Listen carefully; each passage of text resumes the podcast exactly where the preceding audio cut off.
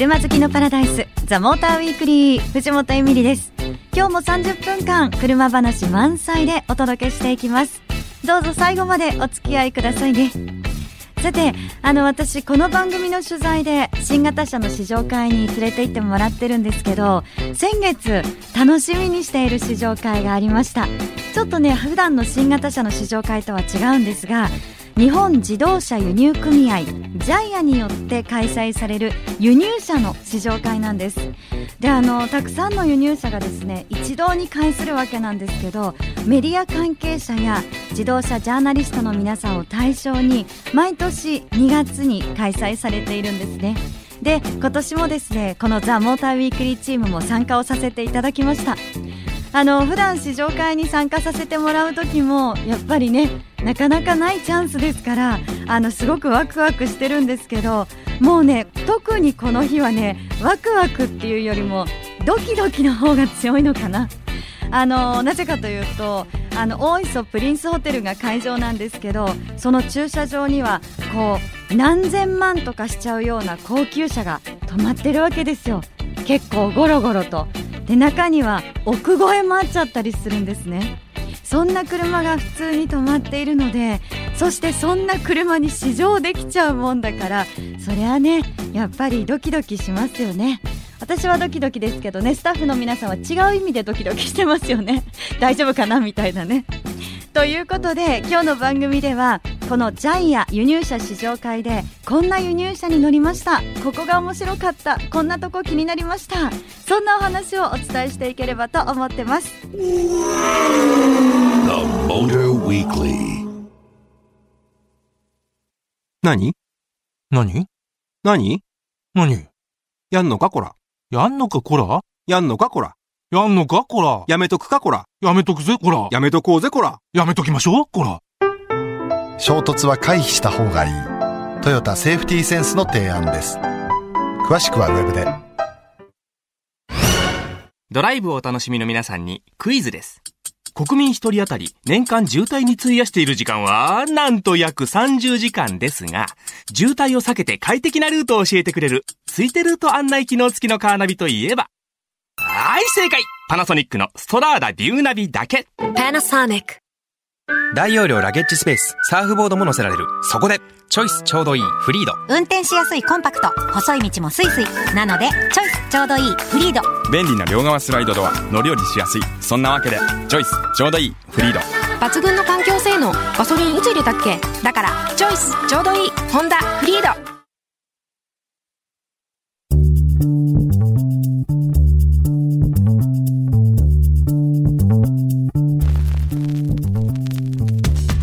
藤本エミリがお送りしているザ・モーターウィークリー。さてこの時間お話を伺うのはモータージャーナリストの竹岡圭さんです。番組初登場になります。圭さんよろしくお願いします。よろしくお願いします。あの実は圭さんは、ええ。私はもうずっと以前からはい。いろいろお世話になってるんですけど、いえい。あの思い出したら一番最初にお会いしたのが、はい。このジャイア輸入車の試乗会の時に私この番組の DJ をさせていただいてすぐの頃で、ええええ。あの本当運転席にはい。どうやって座るのが正しいのかとか、はい。ちゃんとした姿勢で座るっていうことがまだわからなくって。ああ、そうですね。そう。そう、あの藤本エミリです。教えてくださいみたいな感じで ドライビングポジションを教えてあげてた記憶がありますよ。K さんにね、うん。今考えるとはすごい贅沢だったなって思うんですけど遠慮なくで本当に初対面からありがとうございました。なんか可愛い子が来たなと思ったんです。そんなことないんです。でもあれからね、うん。結構経ってますからね。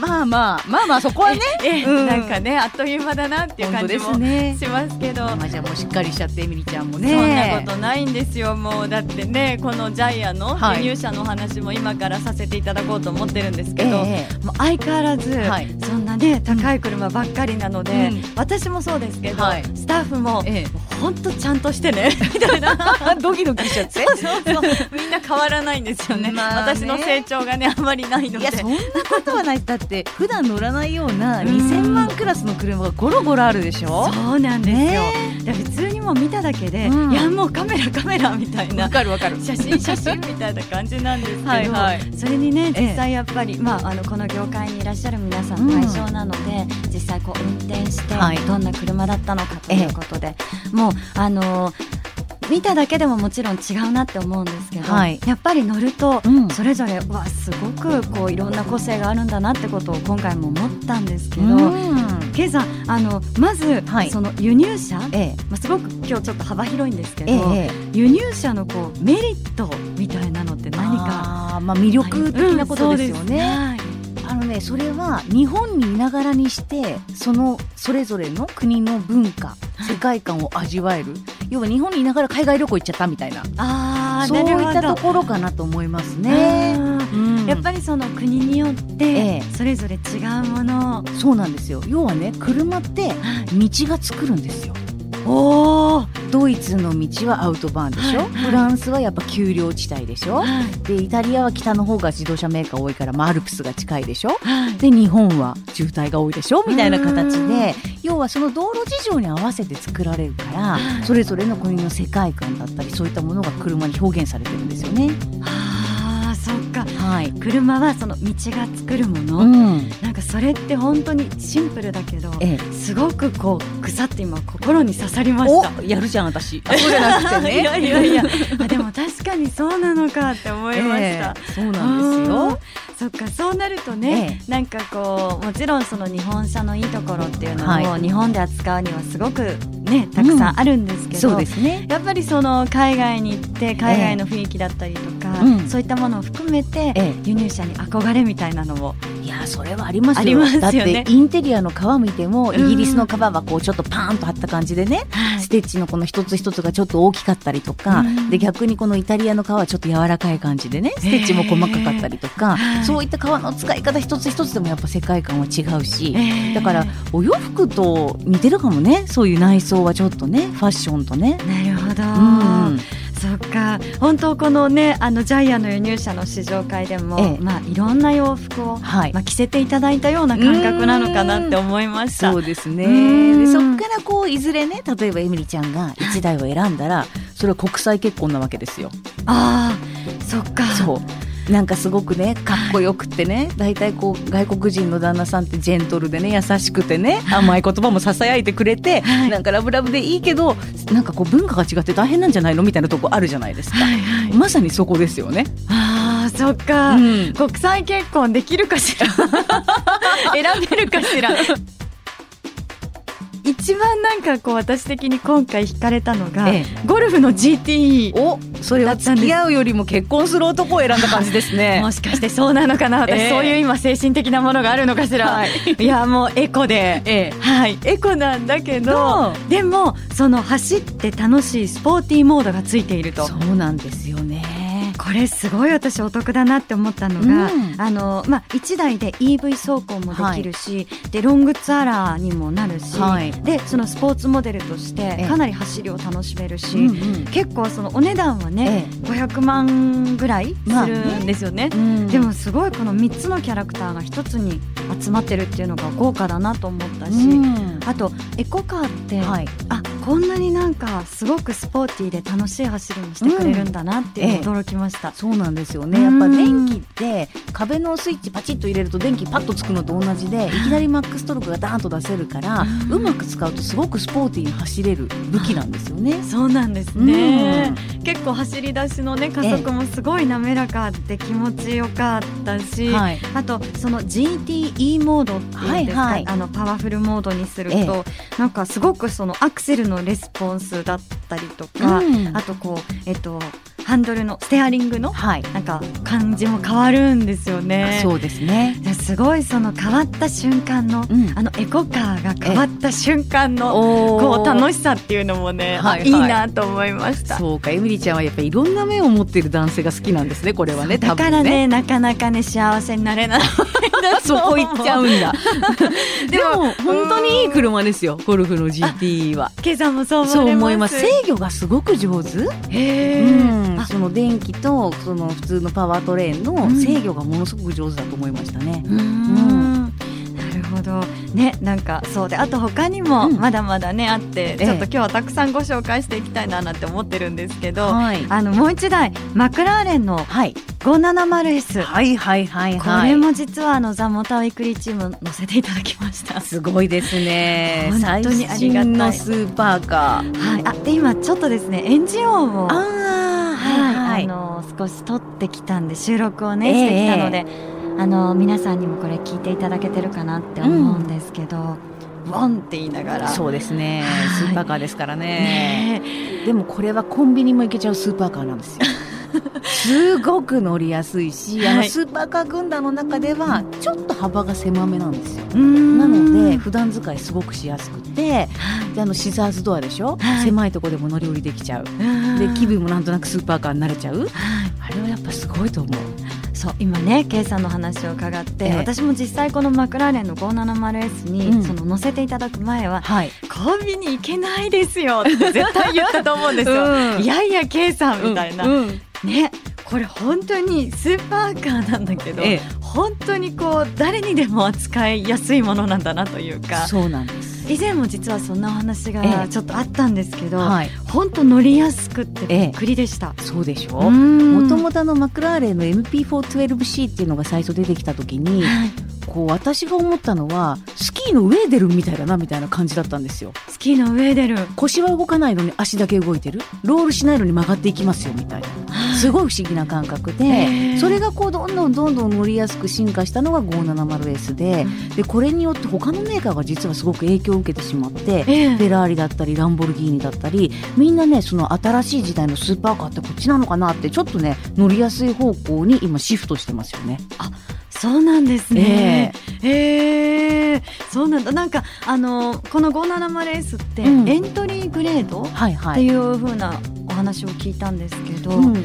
まあ一番そのなんて言ったらいいまあもちろんその誰でも買えるものではないんですけど、まあね価格もね、うん。でもうん一番入りやすいところにあるものなんです。ええええ。うん。まあまあそうですよね、うん。マクラーレン上はもうすごいのありますから。ですよね。で。もねもっとちっちゃいのがこのワード出るんじゃないかっていう噂もあるんですよ。そうなんですか。ええー、なんかねその他のメーカーも、はい。そういった形でいろんなものが出てくるえと、うん。で結構こうやって乗りやすいはい。ものが出てくるとしたら、うん。もちろんお値段は高いけど、えなんかこう夢が広がりますよね。そうなんですよ。もしかしたらみたいな。そうなんですよ。私今う ん宝くじ当たったらマクラーレン買おうと思ってるんです 実は。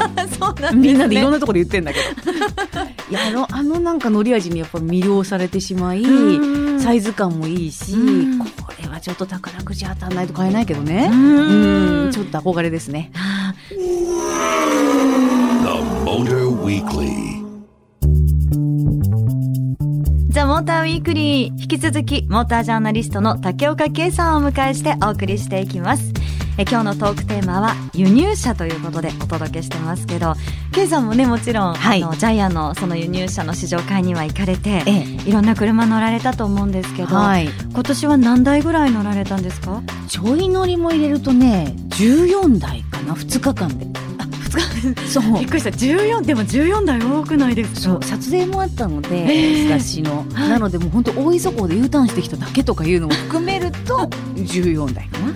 あじゃ試乗時間としては。もうね3分とかになりますよ。下の駐車場から上のあのな基地まであそこまで。これで何を語れっていうのかなっていうのもあったけれどはいそれも入れると2日間で14台ですね。ええ。もう全部ね上げていただいたら大変なことになっちゃうと思うので、はい。ええ。その中でこう気になった輸入車、ぜひ教えてもらいたいなって。そうですね、うん。まあ、前半でお話したマクラーレンはもちろんなんですけどテスラのね、うん。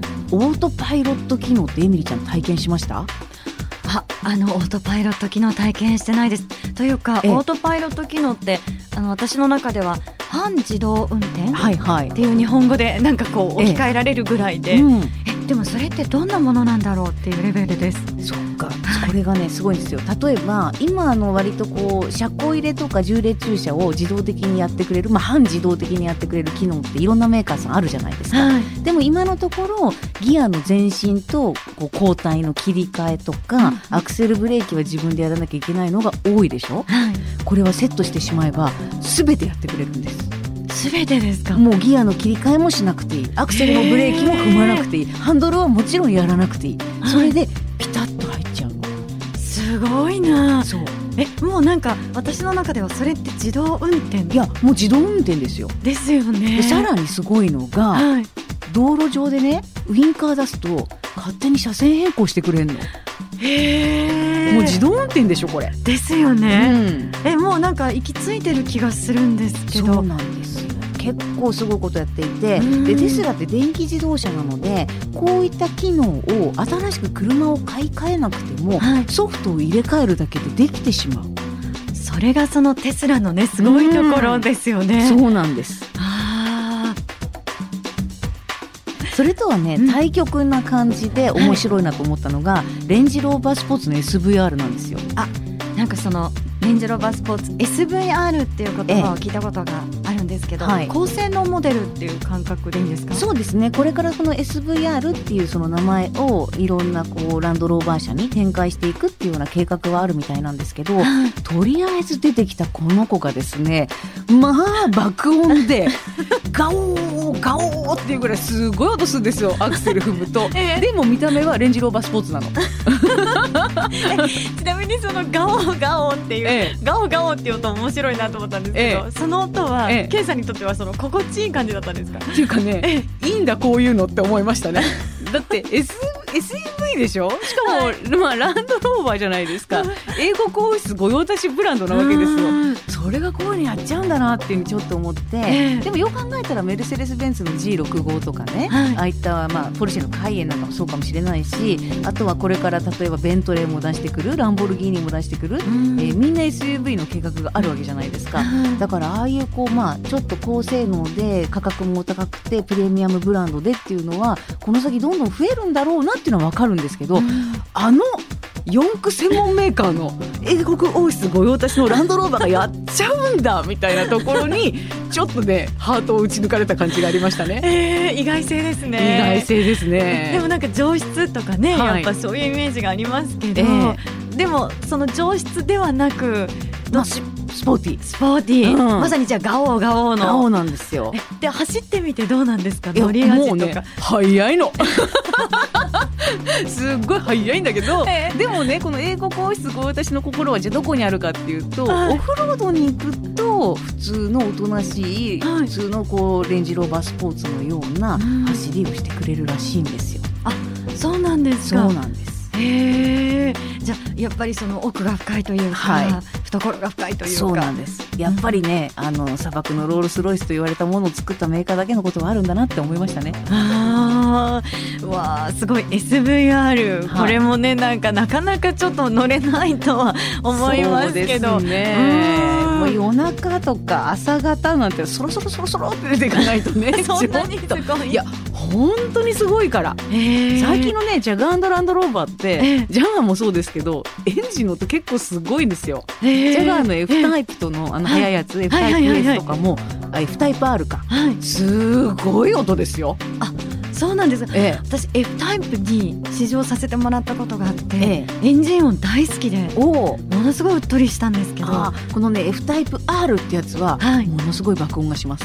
へえなんかねここに来て、ええあのまあ本当にちょっとね前半でゴルフの GT の話してて なんなんですけど、ええだけどそのエンジン音っていうのもねやっぱりこう欲しい時ありますよね。そうなんですよ。特に最近ねやっぱエコだ環境だでダウンサイジングターボが入るじゃないですか、うん。まあ、それはそれでいいんですよ。なんですけどやっぱ昔ながらのエンジン音にワクワクするっていうのはどうしてもやっぱあるんですよね。特にこう輸入車だとね、ええ。そういう憧れの高級車のエンジン音みたいなのありますそうなんでもんね。すよ。やっぱりこの官能的な音でうっとりさせられるマセラティとかねうん。そういうの昔からあるじゃないですか。うんそうだよな、まあ、こうやって話してると、ええ。本当にこうね幅広いですけど今日は、でも尽きなくって全然、なんかこの輸入車の会っていうのはまたえやりたいなって私ね。ちょっと、うん。うん。あのお話しさせてもらいながら思いました。盛り上がりますね。ねえ、はい。ちょっとぜひまた K さんよろしくお願いします。はいこちらこそよろしくお願いします。この時間はモータージャーナリスト竹岡 K さんに来ていただきました。ありがとうございました。ありがとうございましたドライブをお楽しみの皆さんにクイズです。ブルーレイプレイヤーの国内普及率はもう40%を超えていますが、では、車の中でブルーレイ映像を楽しめるカーナビはそう正解パナソニックのストラーダビューナビだけ。走行中はリアモニターで。パナソニック大容量ラゲッジスペースサーフボードも載せられる。そこでチョイスちょうどいいフリード。運転しやすいコンパクト細い道もスイスイ。なのでチョイスちょうどいいフリード。便利な両側スライドドア乗り降りしやすい。そんなわけでチョイスちょうどいいフリード。抜群の環境性能ガソリンいつ入れたっけ？だからチョイスちょうどいいホンダフリード。この車さ安全機能がついてるんだ。えー、どんな？危険を早めに検知するために。うんうん。どうやって？ほらナマズ乗せてんの。うわぬるぬるしてる。ナマズではなく2つのセンサーで危険を検知するトヨタセーフティーセンス。詳しくはウェブで。うわ電気出してる。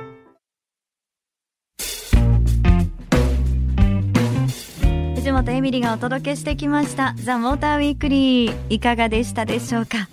え今日はジャイアの輸入車試乗会に行ってきたということでね輸入車のお話をさせていただきましたけれどもこういろんな輸入車に試乗させてもらって私も輸入車って何がすごく魅力なんだろうなっていうことを考えた時にやっぱりその個性なのかなと思ってその国それぞれのなんかこう雰囲気を感じてでそのライフスタイルをねちょっと真似したくなるような感じもあって例えばなんですけどもしじゃあフランス車を私が買ったとしたらそしたらあのークロワッサン買ってであとフレンチブルドッグ乗せてドライブしててもなんか一人でもかっこよかったりするじゃないですか。そういうなんていうのかな自分の日常が少しでもこう広がるような夢が見られる。そういうのもね楽しいのかななんていうふうに思いました。お送りしてきました「ザ・モーターウィークリー。今日の放送は翌週番組サイトザ・モーター .jp にアップされますのでこちらもチェックお願いいたします。えそして LINE アットにザ・モーターウィークリーのアカウント開設してます。番組情報など発信してますので友達登録してくださいね。えそして番組 Facebook にもぜひいいねをお願いします。ザ・モーターウィークリーではあなたからのメッセージをお待ちしています。メールアドレスは tm.fmyokohama.co.jp ザ・モーターの頭文字。tm.fmyokohama.co.jp です。愛車自慢や好きなドライブスポット。こんな車を特集してほしいなどぜひ具体的な車種を書いて送ってくださいね。